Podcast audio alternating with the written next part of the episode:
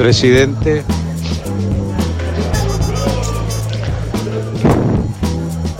Lo felicito. En su presidencia se logró 20 años de negociación. Tenemos acuerdo Unión Europea-Mercosur.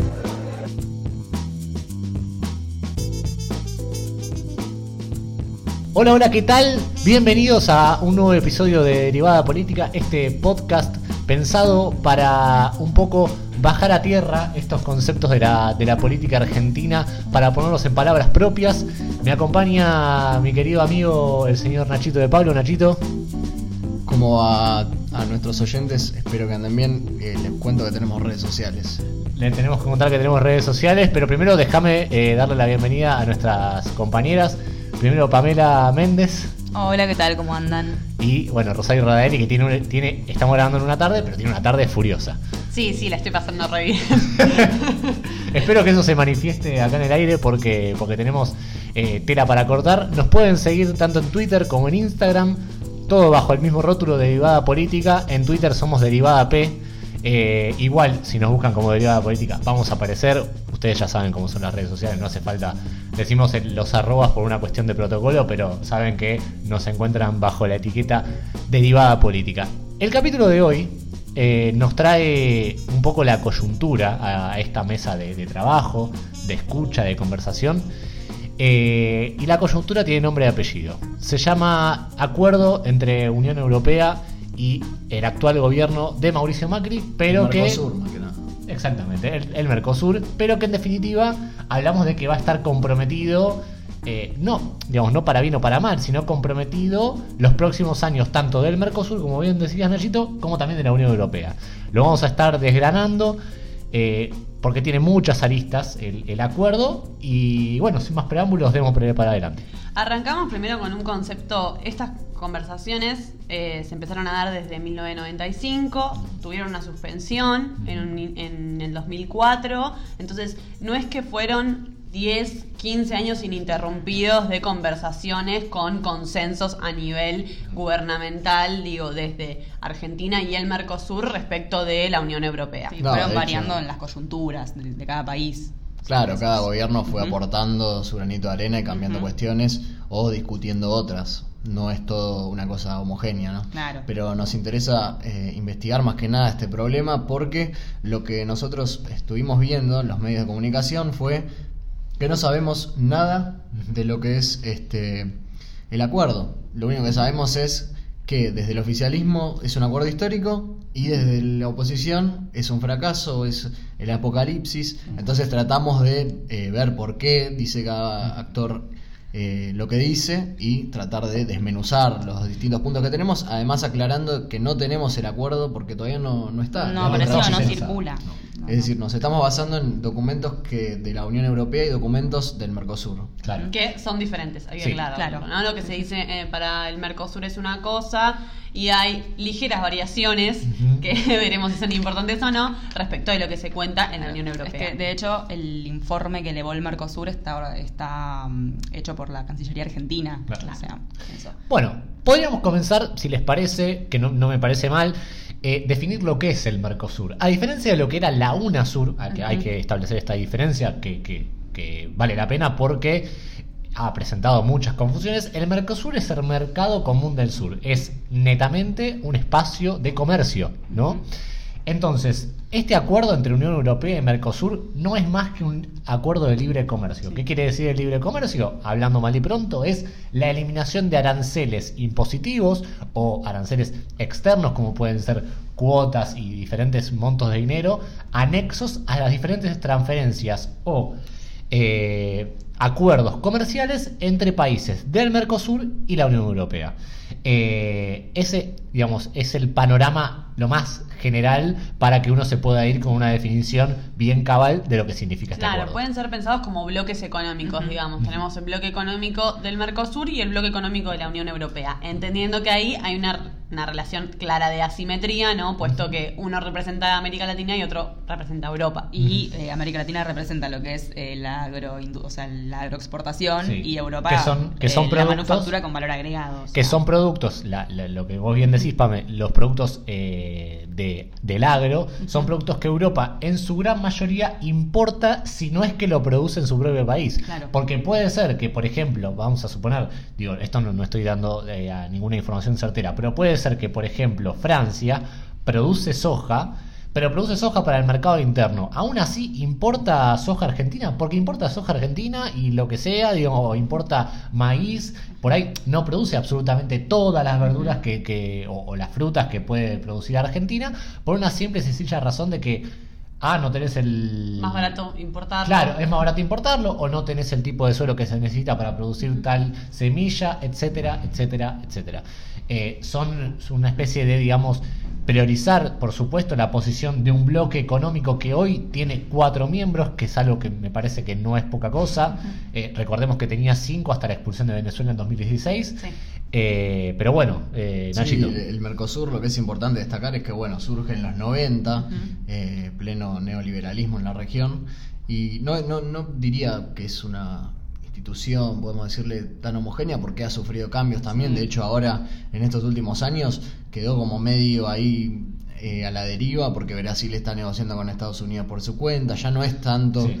eh, una cuestión colectiva. Sí, ya no funciona tanto como bloque. Sí. y la Unión Europea además tiene muchísimas diferencias con el Mercosur, empezando bueno por la moneda que todos sabemos, pero aparte tiene el Parlamento Europeo, que es eh, que digamos es un congreso formado por miembros de los distintos países que integran la Unión Europea que toma decisiones y que esas decisiones son supranacionales, o sea, eh, tienen jerarquía mayor a la que toma el Congreso Nacional. Bueno, puede ser que algo así se haya querido implementar acá con el Parlasur. Sí. Pero bueno, nada. Pero el Parlasur Quedó. es como la teoría de Twitter de Dybala. Que no existe, No claro. existe Dybala y el Parlasur tampoco, Tampoco. existe y nunca existió, me parece. Lo dice un uruguayo, bueno. ¿Al- pa- ¿Alguien, vio, ¿Alguien vio una sesión del Parlasur? No. No, existe. bueno, parecido fue Solo la- vimos la- boletas. Claro, una cosa Hemos hay votado que igual para el Parlasur. Totalmente. Hay que, hay que entender que hay dos cuestiones muy grandes a nivel política internacional y en este caso regional, que es, por un lado, a nivel político y, a- y diplomático, si se podría decir, y otra cosa es a nivel económico.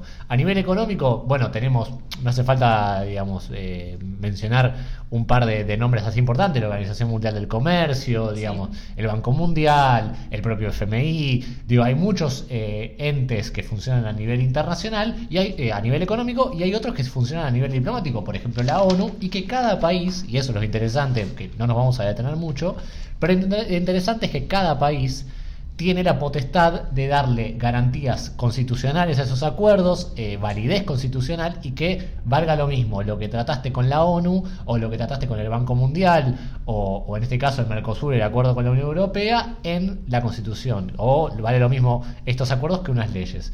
Entonces lo que es importante rescatar es esto que todavía obviamente que no está cerrado, que, eso ya lo vamos a estar diciendo, pero en definitiva hablamos de algo, un acuerdo económico que es de trascendencia muy importante. Eh, particularmente, y me gustaría revisar, eh, ya para, hablar, digamos, en qué posición vamos de lo general por ahí a lo más particular, eh, a mí me interesó mucho un par de estadísticas importantes, ¿no? Argentina conforma el, par, el Parlasur, qué, equivocación, conforma el Mercosur junto a Brasil, Paraguay, Uruguay y, en este caso, digamos, expulsado, en do- o suspendido en realidad, mejor Sí. dicho, en 2016, Venezuela. Argentina es el- tiene el PBI per cápita más alto de estos eh, cuatro países hoy miembros. Además de los cuatro países miembros, tenemos eh, países socios, que son Chile, Colombia, Ecuador, Guyana, Perú y Surinam. ¿Cuál es la principal diferencia de Claro, estos ellos tienen otros tratados de libre comercio entre ellos. Exactamente. Y que además no forman parte de estas mesas de negociaciones tan importantes como puede ser este tipo de acuerdos. Eh, lo que me llamó la atención, como dije, es que Argentina tiene el PBI per cápita más alto de la región. Está, está digamos, oscilando entre los 23.400 dólares. Es- ¿Qué quiere decir el PBI per cápita? Para el que escucha por primera vez este concepto. Es La productividad del trabajador, digamos, lo que produce un trabajador argentino es mayor a lo que produce. a lo que produce, por ejemplo, un brasilero, que Brasil tiene el PBI más alto de toda la región. Eh, está, Que tienen la playa y no más, entonces. Pero digo, al fútbol. Totalmente, tiene, pero tiene, digamos, compite Argentina con 50 millones de habitantes contra un país que tiene más de 200, Claro. 230 creo que es el último censo brasilero. Eh, Brasil tiene un PBI de 3 billones 72 mil 607 millones, eh, como para redondear el número, Mm. contra, digamos, un PBI de Argentina que anda rondando los no- 900 mil millones de dólares.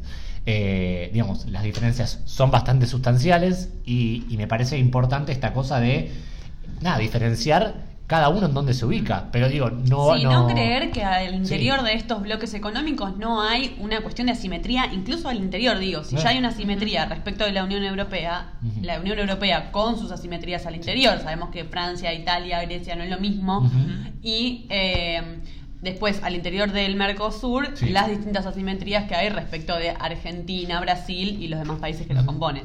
Sí, me parece que lo que puede venir al caso en esta ocasión es ver las controversias dentro del Mercosur, porque eh, uno podría pensar que por cuestiones ideológicas pueden rechazar el Tratado de Libre Comercio, sin embargo Bolivia y Uruguay, que tienen gobiernos de izquierda, los festejaron. Sí. Y uno dice, ¿y pero por qué? Bueno, Bolivia, por la, ejemplo, la- estructura económica de los dos países no tiene nada que ver con la estructura económica argentina por la simple razón de que se basan básicamente en exportar productos primarios. Lo que es importante decir es que, y para redondear esta, esta conformación del Mercosur y esta puesta en autos, es que Bolivia tiene su solicitud todavía pendiente para formar parte del Mercosur desde 2012. Entonces, eh, digo, también es interesante ver cómo se para Evo ante esto. Eh, todo esto, y para, para terminar de cerrar, ya nos vamos a meter con lo, con lo particular del acuerdo, está enmarcado dentro de lo que es la guerra comercial Estados Unidos y China. Y no me parece menor, digamos, eh, discutir o por lo menos hablar un segundo de esto, porque estamos hablando de dos bloques económicos ya de por sí, y son dos países, eh, probablemente las dos potencias mundiales eh, más grandes de hoy en día, sí, sí. que además, pero dejan afuera a dos continentes así de grandes, a América y Europa, a Europa. Entonces, es lógico que en este momento se dé una especie de, de por lo menos de acuerdo, de decir, mirá, muchachos, Hagamos algo tenemos acá, claro. Sí, explica algo que decía Nacho hace un rato, que es la cuestión de que Estados Unidos se encarga. Trump se encarga de hacer acuerdos con países del Mercosur, pero individualmente. Sí, obvio, Por- para obvio. que también Latinoamérica vuelva a reestructurarse como una especie de patrio trasero económico de Estados Unidos. ¿no? Sí, y que también entendiendo, y ahora lo vamos a ver bien graficado, la guerra comercial Estados Unidos y China, porque ¿qué hace Trump, básicamente? Es la América, en realidad, digamos, los Estados Unidos, para los americanos, ¿no? Claro. Un poco es, la manufactura estadounidense vale mucho, puedo producir materia prima, puedo producir bienes manufacturados, pero yo no se lo voy a vender a todo el mundo al, al mejor postor. No, yo voy a ir a donde realmente me interesa a mí y a los productos que a mí me interesa comercial. Por ejemplo, por eso fue tan conocido el hecho de, la- de los acuerdos con los limones de acá en su momento. Bueno, Claro. Bueno, pero viniendo, eh, tomando a colación ese tema de los limones, es raro el acuerdo en esta época porque el mundo está muy proteccionista Sí. para sí, y tenemos el ejemplo de Trump, Macri Ujú. se reunió 500 veces para que le dejara entrar unos limones. Sí. Y Trump, de hecho, ganó eh, en Qué Estados bizarro. Unidos en, en- en lugares donde eh, Los rednecks, habían cerrado claro. fábricas, digo, eh, ganó eh, porque prometía medidas proteccionistas para proteger el trabajo de los estadounidenses. Sí, lo importante, y vamos a cerrar el tema de la guerra comercial Estados Unidos-China, en 2018 Trump anuncia eh, la intención de poner aranceles a los productos que entran de China, eh, que tienen una relación no solamente comercial, sino también que China, y esto es un detalle, China es, es dueña de gran parte de los bonos de deuda estadounidenses, de tema de deuda externa. Que eso Trump lo suele anunciar a través de Real Donald Trump De- y, se Real Donald Trump. se- y se sacude el mercado cada vez que tuitea el chabón. totalmente. Pero bueno, anuncia la intención de colocar aranceles de 50 mil millones de dólares a productos chinos bajo el artículo 301 de una ley de comercio eh, del 74 de Estados Unidos. Y a la, a la vez China le responde y dice, ah, perfecto, vos me pusiste 50 mil millones de, de impuestos.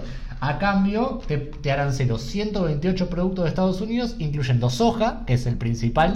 No solamente es la principal importación de China a nivel mundial, sino que es la principal exportación de Estados Unidos a nivel materia prima. Eh, digamos, O sea, competimos con Estados Unidos, básicamente. Claro, pero lo interesante de esto, y, y cerramos acá, es que Estados Unidos produce soja más que nada para producir, para consumirla internamente. Aún así, se lo comercia a China por una cuestión de que China, a ver, son mil millones de habitantes, chicos. O sea, hay que darle de comer a. Sí, sí, sí. Pero, bueno, Y cerramos- aparte que China, perdón, eh, produce soja también, pero en, en mucha menor medida. Totalmente, digamos. Claramente no alcanza eso- alimentar a todos y, y no creció tampoco la producción de China, la producción de soja en China en los 20 años de estos de... Mm, Claro, por, eso, por eso me parecía interesante, como vos decías bien, Nachito, el hecho de cómo lo fragmentado que a la vez está el mundo, pero a la misma vez cada uno mira su propio ombligo, pero a la misma vez trata de apenitas mostrarse al mundo a ver qué tengo yo en particular para mostrar. Ya no está esta cosa, digamos, de soy el supermercado del mundo o soy el granero del mundo. No, yo te produzco el mejor girasol de la región, te lo vendo y así. ¿Me estás diciendo que el presidente está equivocado, acaso? Yo No. lo, lo que quería decir es que Sí. más que preguntarnos si el acuerdo es bueno o es Sí. malo, lo que hay que, hay que hilar un poco más fino y preguntarnos es bueno para quién, es malo para quién. por Digo, porque no impacta de la misma forma en, en distintos sectores y ahí podemos entrar un poco más en profundidad en lo que es el acuerdo. ¿no? Bueno, entremos, entremos de lleno, Nachito, si te parece, en, en, en lo que es el acuerdo espe- específico.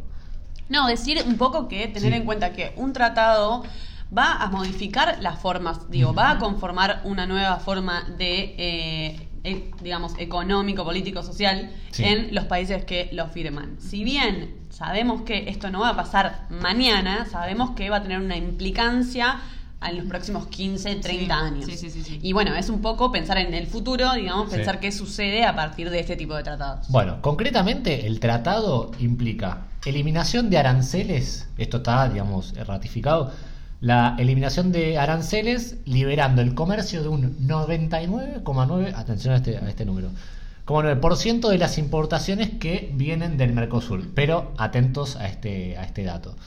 Eh, el 81,7 de esos 99% de, de- de importaciones que entrarían eh, son aranceles de importación. O sea, yo te saco de esos de ese 99% que entra, te saco en aranceles de importación. Impuestos, todo lo que tenés que pagar en la aduana, digamos. Como cuando uno entra, no sé, voy a poner, digamos, un celular al país que tiene que pagar en la aduana. Bueno, yo entro, entro con, no sé, mis peras a, eh, qué sé yo, Ucrania. O entro a Ucrania, ¿qué tal? Bueno, usted tiene que pagar de estas peras, no sé, 20 pesos. De esos 20 pesos, vamos a suponerlo, 20 euros, yo te saco el 81% de eso. Pero a la misma vez tenés un 17,1% de ese 99% que se compone en cuotas o eh, preferencias comerciales. Es decir, eh, si yo te, no te puedo pagar, porque la gran realidad es que estas cosas no se manejan, no se manejan en efectivo, sino o se manejan o con bonos o con pagarés y así, eh, digamos, esa, esa clase de transferencias tienen también una, una reducción de aranceles. Eh, sí. Pero eso es lo que dice el Mercosur. Claro. Después viene la otra parte que otra dice parte, que es lo que- Unión Europea. que es lo- lo interesante Claro, sí, sí. sí, porque la Unión Europea en su informe dice que, bueno, sí, se abren las importaciones, eh, se liberan las importaciones, se quitan los aranceles, pero, digamos, revisando el tema de, de las cuotas, porque hay sectores agropecuarios que son proteccionistas, como hablábamos recién, entonces hay países como, por ejemplo, Francia, Italia, Bélgica y Polonia que no quieren que los productos extranjeros invadan su mercado Sí. interno para eh, no perjudicar a, sus, a su producción nacional, digamos. De hecho, en- de Francia circuló un montón esta semana que estuvieron haciendo más o menos como el lockout patronal que hubo acá cuando fue la 125, o sea, tractores en el medio de la ruta, gente, o sea, Sí, no, real. Son, no son muy civilizados. a, a, a la Angelis le gusta esto. Bueno, sí, que Francia de hecho dijo que no sé si estaba preparada para ratificar el acuerdo, pero Claro. bueno, también hay que recordar que Sí, Macron, el eh. acuerdo este no va a entrar en vigencia hasta que no lo aprueben todos los congresos de Bueno. todos los países involucrados. Entonces, eh, digo, no es que mañana ya... Sí, que vamos son a 28 tener- los países. Caminamos, Claro, así que tranqui. Tomémoslo con soda porque Sí, falta... claro. Sí, sí, fue más una estrategia política Falta la- presentarlo ahora que, que algo concreto. digamos. Sí, además, si llega a cambiar el signo político, uno no sabe Andá qué saber puede qué pasa pasar. con esto, claro. O sea, está atado muchas cosas que no, sabemos cómo pueden Sí, sí. evolucionar. Para, para terminar esta, este detalle, este desglose de, de- de cosas involucradas, de, de sectores de la economía involucrados, a la misma vez que el, que el Mercosur, digamos, a la hora de entrar a Europa, se le eliminan esta, esta serie de, de trabas, A Europa también se le eliminan una serie de trabas, ¿no? Ajá. Se le eliminan los aranceles en un 35% a los autos, por ejemplo. Que es, digamos, un condimento para nada menor en la receta económica de Brasil, Brasil Argentina. ¿Por qué? Porque ¿qué, qué hace Argentina, no? O sea, tiene un socio comercial que es Brasil y allí fluye todo lo que es el comercio de vehículos. Totalmente. Entonces, ahora, Macri y Bolsonaro, ¿qué onda? ¿Se llevan bien o se llevan mal? Bueno, eso es, el- bueno, eso es lo, lo interesante. De hecho, si ustedes se fijan, eh, el que tuvo la chance de viajar a Europa, que es algo que no, no, digo, no está de, de más introducirlo, la marca Chevrolet, que es una marca, eh, creo que es brasilera, pero que Me se suena. comercia, se comercia, digamos, tranquilamente entre Brasil y Argentina. De hecho, es el auto que creo que más se vende entre ellos dos. eh, que se produce acá, creo que creo que se producen las, los Autopartes. autopartes, se producen sí, sí, sí. acá y se mandan afuera. Eh, lo cierto es que, por ejemplo, la marca Chevrolet, afuera en Italia concretamente, se llama Opel. Eh, para, el, Ajá. para el fanático del fútbol, la- el, el Milan en su momento tenía Opel en la camiseta. Bueno, también las auto- los autopartes, las partes de los autos, reducirían un, de un 14 a un 18% sus aranceles a la hora de venir al Mercosur. Ujú. Seguimos, maquinaria, del 14 al 20% de la eliminación de aranceles. Eh, productos químicos, también un 18%. Y acá es donde me quiero también detener un poco, productos farmacéuticos Sí. de eh, también un 14%, un mercado argentino concretamente y brasilero que se encuentra prácticamente en manos eh, en su mayoría nacionales, de hecho el, el- el bloque nacional con- conforme pasan los años le está comiendo cada vez, no solamente mercado, sino también le está comprando productos a empresas eh, internacionales y se va adueñando de, eh, del mercado. Digamos, por, concre- por poner un caso muy concreto, el laboratorio Ruemers, el de la cajita amarilla y negra, el que lo conoce todo el mundo, porque en algún momento alguien se tomó un Sertal, una Moxidal, digamos, no solamente comercia acá en Argentina como empresa, comercia en Uruguay, comercia en Brasil, en Venezuela, en Estados Unidos. O sea, no estamos hablando de una empresa chiquitita. No es una pyme. no vendría Bueno. a ser una pyme. Eh, no, bueno, lo que yo quería destacar es eh, que, bueno, así como en Francia hay preocupación por los eh, productos primarios que pueden llegar desde Latinoamérica Sí. para Europa, que a- Latinoamérica claramente tiene ventajas para competir con respecto a eso, acá en Argentina hay mucha preocupación desde sectores textiles, Sí. sectores industriales que están manifestando, eh, bueno, su preocupación por también la, la dificultad para competir, ¿no? Un 28%, un 28% se vería afectado de los aranceles de lo que, los productos que vienen de afuera. Que a eso hay que sumarle otra cosa. Argentina está en crisis, ¿no? Entonces, además de todo este acuerdo, o sea, tenemos encima una crisis que uno no sabe hasta qué punto va a llegar. De la industria encima. que Claro. no es Bueno, menor. igual hay que ratificarlo, pero bueno, no importa. Pero bueno, sí. bueno, yo quería sumar otra cosa, otra lista que me parece recontra interesante, que es que la Unión Europea eh, logró el acceso a licitaciones de compras gubernamentales para constructoras y proveedores. Eso, eso es lo interesante esto? también, Ro. ¿Qué significa esto? Estamos hablando en un momento en el que en Latinoamérica se está disputando a nivel mundial esta cuestión de ingresar las constructoras a los países latinoamericanos para jugar en las licitaciones. Sí. Tenemos como gran paladín de esto el lavallato, o sea, Sí. Viene siendo una eh, estratégica, si se quiere, una estrategia judicial, política, también para que pueda ingresar este actor económico desde afuera. Entonces, ¿qué significa esto? Que en un futuro, aparte de, o sea, se permitió una, una cuestión nacional, o sea, van a poder jugar en el, mer- en el mercado, Sí. entre comillas, en las licitaciones gubernamentales nacionales, pero en el futuro también en provincias y municipios. ¿Esto qué quiere decir? Que va a haber empresas norteameric- norteamericanas, no, eh, europeas, Sí, va a haber española sobre todo, por ejemplo. españolas eh, haciendo rutas, o sea, ese tipo de licitaciones, ¿no? Entonces, como que terminan logrando, o sea, Sí. esto ponerlo, ¿no? Como una, una fichita más en el juego este de las licitaciones respecto de las constructoras locales, Sí. nacionales, de Brasil y de Argentina, Sí. que son las primeras. Porque, por ejemplo, Chile ya lo hace con privados, pero en Sobre Argentina. todo con Estados Unidos, sí. Sí, pero en Argentina y Brasil no sucedía. Sí, digo, lo interesante es, es esta cuestión, como decís vos, ¿no, Ro? De, digamos, pagar las deudas, saldar las deudas tanto de Bolsonaro, que se va, eh, en realidad, mejor dicho, eh, llega al gobierno luego de lo que fue la causa tremenda de,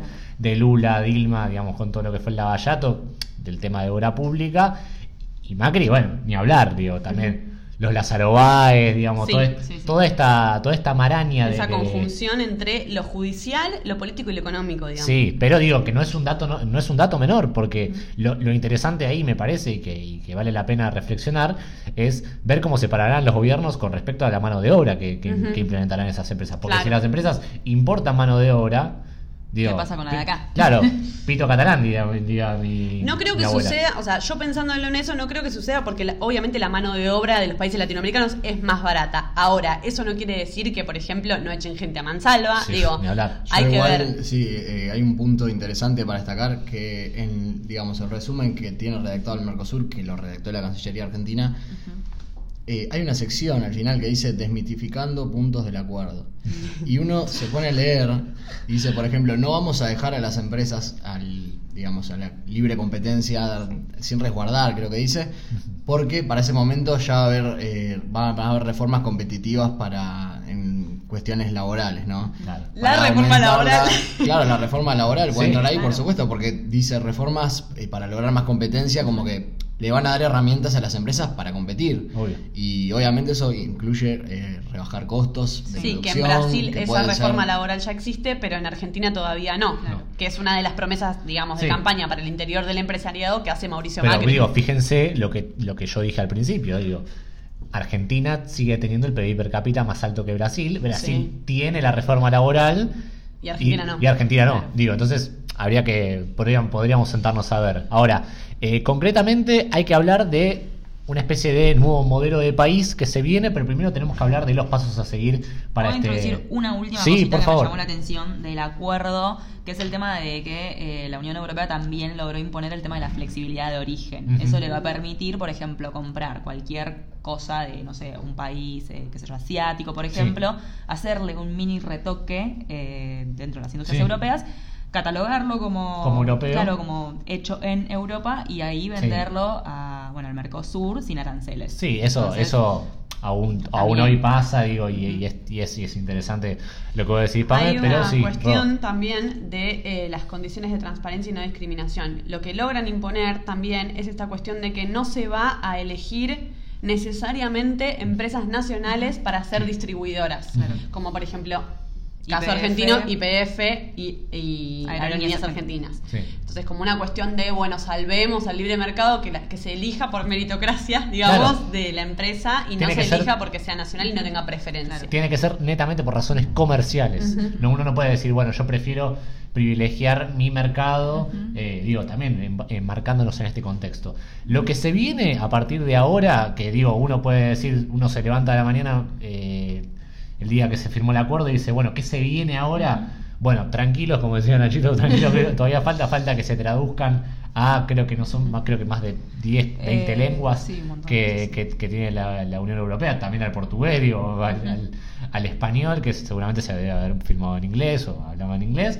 Pero bueno, lo concreto que se tiene que traducir tiene que pasar todavía por los cuatro parlamentos, digamos, de el Mercosur, de estos cuatro países miembros.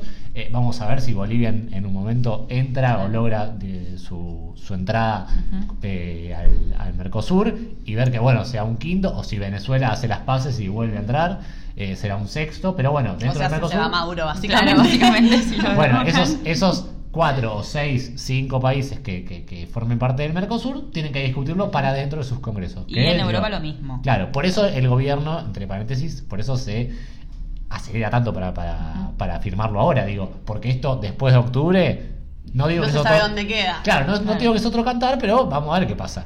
Y en Europa, sí. Es como es una movida política, como decíamos recién, anunciarlo ahora, porque a ver, ¿qué sentido tiene anunciar que se firmó, se pactó Un ahora? preacuerdo. Claro, un preacuerdo que no sabes qué va a suceder, que tiene que pasar por 28 congresos diferentes. Sí. Pero bueno, también eh, juega a la movida discursiva del gobierno de volvimos al mundo. Estamos tratando de vuelta con los países serios, o sea, Sí. abona a todo eso y también introduce estos temas de la competitividad. eh, Bueno, Para mí hay que destacar ahí también el apoyo que tienen estos gobiernos neoliberales eh, latinoamericanos, porque el- se aprueba un acuerdo que hay tiene hay, hay reticencias y hay, hay como tensiones respecto de eh, lo que sucede en la Unión Europea. Pero bueno, es también pensar en el futuro, Sí. digamos, de cómo Latinoamérica va a servir mejor Claro. para los países eurocéntrico. Sí. Si bien habíamos dicho algo, ¿no? De, de la cuestión eh, al, al comenzar el podcast, de este tema de que la oposición le salió con los tapones de punta. De hecho, Alberto Fernández fue muy crítico de- del proyecto. Eh, me parece que hay que analizar por qué.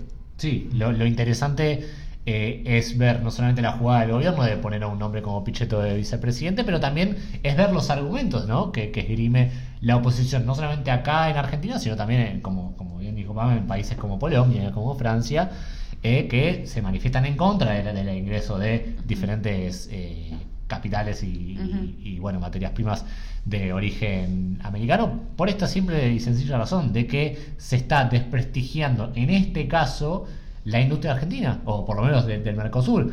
Un país, Argentina, que hoy tiene, creo que lo, lo, lo comunicamos en nuestras redes sociales, una caída del 6,9 Sí, en, su, en, su en su industria interanual. Este acuerdo viene a, digamos, y, y no, no estamos mintiendo con respecto a esto, porque no estamos difamando a nadie, viene a eh, realzar la figura del campo, del agro, Sí. por sobre la industria. Digo, es, un- es una estrategia. Bueno, de hecho, eh, el presidente de la Sociedad Rural Argentina se mostró como esperanzado con este acuerdo y en la UIA todo lo contrario, que viene No, a- perdón, el de la UIA también dijo. Sí, pero el Sí, de la en UIA realidad dijo, dijo como que eh, había Como que no había que. eh, no, perdón, eh, no había que, que exacerbarse porque faltaba mucho para que se Claro, implemente. sí, pero hablaba también como de la caída del consumo interno, o sea, como que, bueno.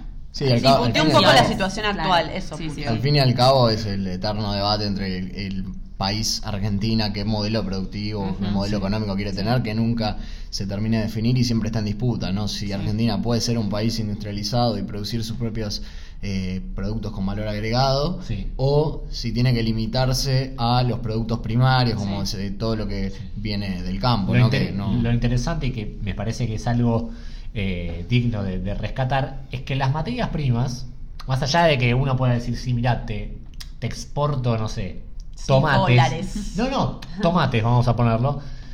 El tomate no es que cae la bolsa de tomates en toneladas a, no sé, vamos a suponer España, Portugal. No.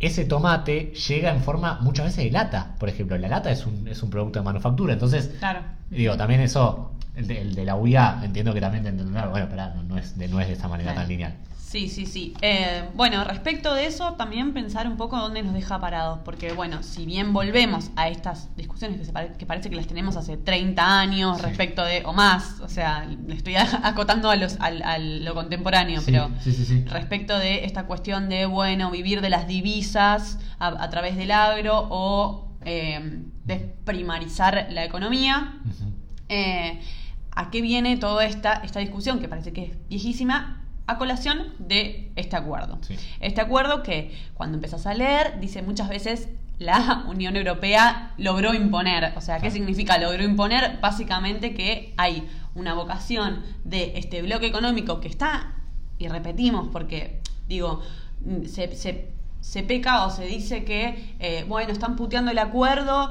porque, no sé, a ver, hay que reconocer las asimetrías que hay en los diferentes, porque si no ya es una cuestión infantilista de creer que todos de todos los lugares hay está la, la misma presión por tener una silla en un G20 Sí, y no obvio. sucede así. Obvio, obvio. Sí, sí, digamos, la, la discusión, y con esto, con esto cerramos el episodio de hoy, un poco es la misma discusión macroeconómica que viene teniendo la Argentina hace mucho tiempo, que es cómo generamos divisas de manera autóctona, ¿no? Si lo hacemos mediante el campo, bueno, el campo me no me liquidan dólares acá, y esa es la, la- la- digamos, la, la edad de la historia en la 125, no me liquidan dólares, el impuesto que me paga es en, es en, es en pesos argentinos. Y ahora paga menos. Claro, y la industria, digamos, si uno tiene una industria bien fuerte y bien consolidada, bueno, eso- esas, esas cuestiones de divisas se pueden soslayar, digamos, se pueden tirar un poquitito abajo, abajo de la cama, eh, mientras tanto eh, consolidamos una, una industria muy fuerte. Pero bueno, eh, lo importante es que se nos acabó el tiempo por hoy. Sí que de ese se puede hablar horas porque no sé si se fijaron, pero la cantidad de aristas que, Sí, que no manejamos tenemos el acuerdo completo. No y no tenemos- el acuerdo completo encima. Pero sea, bueno, toda, toda actualidad o actualización de- del tema lo estaremos subiendo a nuestras redes sociales. Recuerden, arroba derivada política en Instagram, arroba derivada P en ¿O Twitter. ¿Por qué no otro episodio? Si esto Totalmente, cambia, se sí. avanza. Ni hablar. Pero bueno, síganos en las redes sociales. Y será hasta la próxima. Hasta el próximo episodio de Derivada Política, chicos. Gracias por, por este rato y bueno, hasta la próxima.